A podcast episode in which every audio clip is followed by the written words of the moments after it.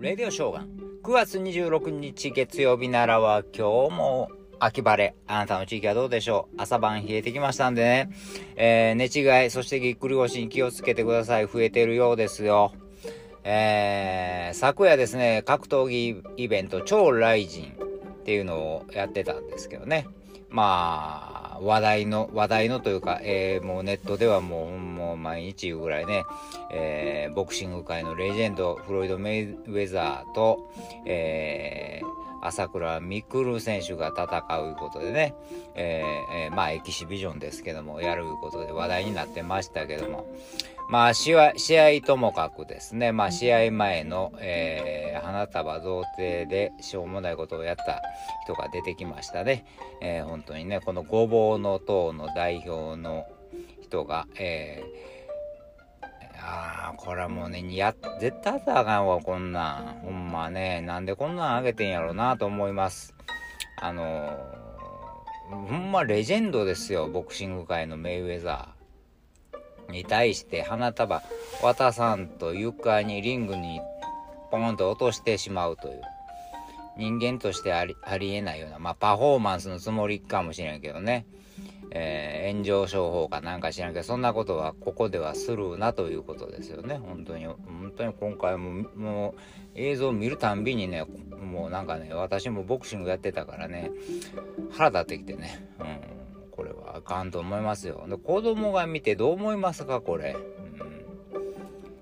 うん、もうなんかね、もう、ほ、他、もう選手みんな、他の試合もみんなぶち壊しですよ、これで。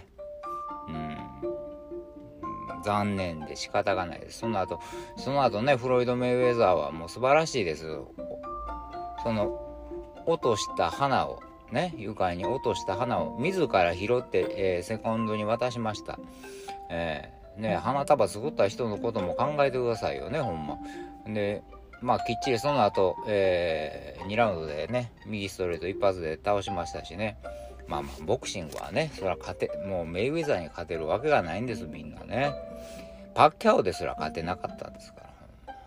ら。ね、まあ、ほんまになんかため息しか出てけへん映像を見てもね。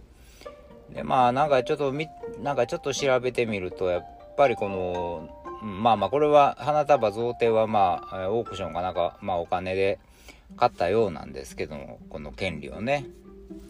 でこのごぼうの塔っていうのはまあ芸能人とかとね、えー、まあ、有名芸能人とかも応援してたりとか、まあ、で、この朝倉未来選手も、え、スポーツアドバイザーやってるんですね、このごぼうのと。ね、この関わってる人間もどう、もうね、その有名タレント、有名ミュージシャンとかが名前、えー、名を連ねてますけども、ものすごい株下がりましたよ、このおかげで。うん。ね、こんなやつと関わってんのかという風になってしまうからもうなんやろなほんまこのこれで今までそういうのでみんななんかこう YouTube とかの世界とかでなんて炎上商法的なものがね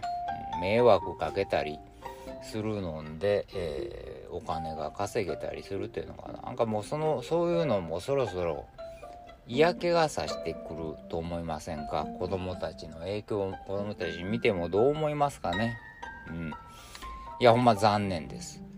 選手みんながもう一生懸命この日のためにめっちゃ練習してるんですよ。もう死ぬほどもう苦しい練習したりしてるんですよ。このここの部分だけでもういっぺんにぶち壊しです。本当に。もう栄養とだからやめましょう。